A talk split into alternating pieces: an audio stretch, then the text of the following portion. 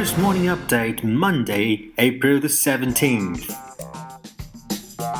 大家好，又到了元气满满的星期一啊！今天我们从娱乐新闻开始，《速度与激情八》首日斩获了三点九二亿票房，那么呢，零点票房为五千二百四十七万，刷新了内地影史上首日票房、单日票房和零点票房三项纪录。那么在国际方面呢，土耳其修宪公投纪念投票正式开始，公投将决定土耳其是否由现行的议会制转变为总统制，将赋予总统更多的行政权力，并废除总理职位，因此备受关注。在国内方面呢，深圳2016年引进的留学人员超过一万人，同比增长百分之四十九，其中九零后占据了半壁江山。然后在武汉本地新闻方面呢，四月十六号为武汉建市九十周年纪念，三镇协调发展将建制国家中心城市建设。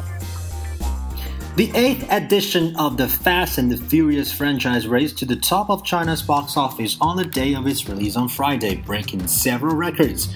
According to EntGroup, the movie ended Friday with a gross of 392 million yuan, or equivalent to 57 US dollars, overtaking Journey to the West, The Demon Strike Back, as China's new single day box office champion.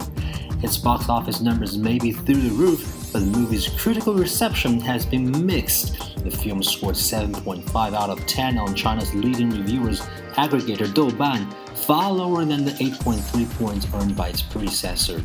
Vin Diesel led the cast of the Fast and the Furious mainstays that included Chris Ludacris Bridges and Dwayne The Rock Johnson. The movie also starred Academy Award winner Charlize Theron. And the first polling station had opened in Turkey's referendum on whether to expand President Recep Tayyip Erdogan's powers. Around 55 million Turkish citizens are eligible to vote on the constitutional amendments across 167,000 polling stations from 7 a.m. local time.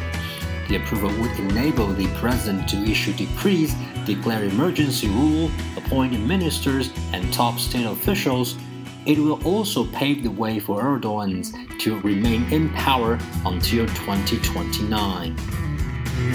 And we turn our focus to Shenzhen. The southern Chinese city of Shenzhen saw an increased number of overseas educated Chinese choosing to find work or start businesses in the city 2016, local authorities said on Sunday.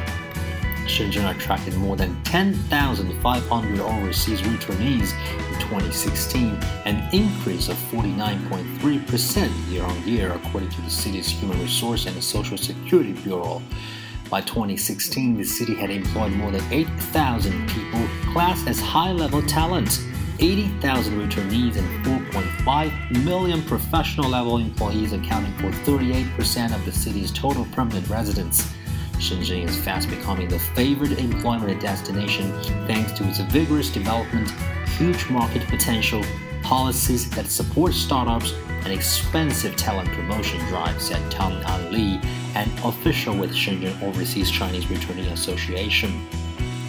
I secured a startup grant of 250,000 yuan from Shenzhen government in 2012, said Chen Di, who returned to Shenzhen after studying in Britain. Then it garnered a 1.3 million yuan in awards and aid for starting a business in an emerging industry in the following years. In 2016, 53 firms set up by overseas returnees in Shenzhen were allocated about 22 million yuan in startup grants. By the end of 2016, Shenzhen had 30 incubators accommodating 4,000 firms established by overseas returnees. And that's all for our update of Monday. Stay tuned for our version on the 18th.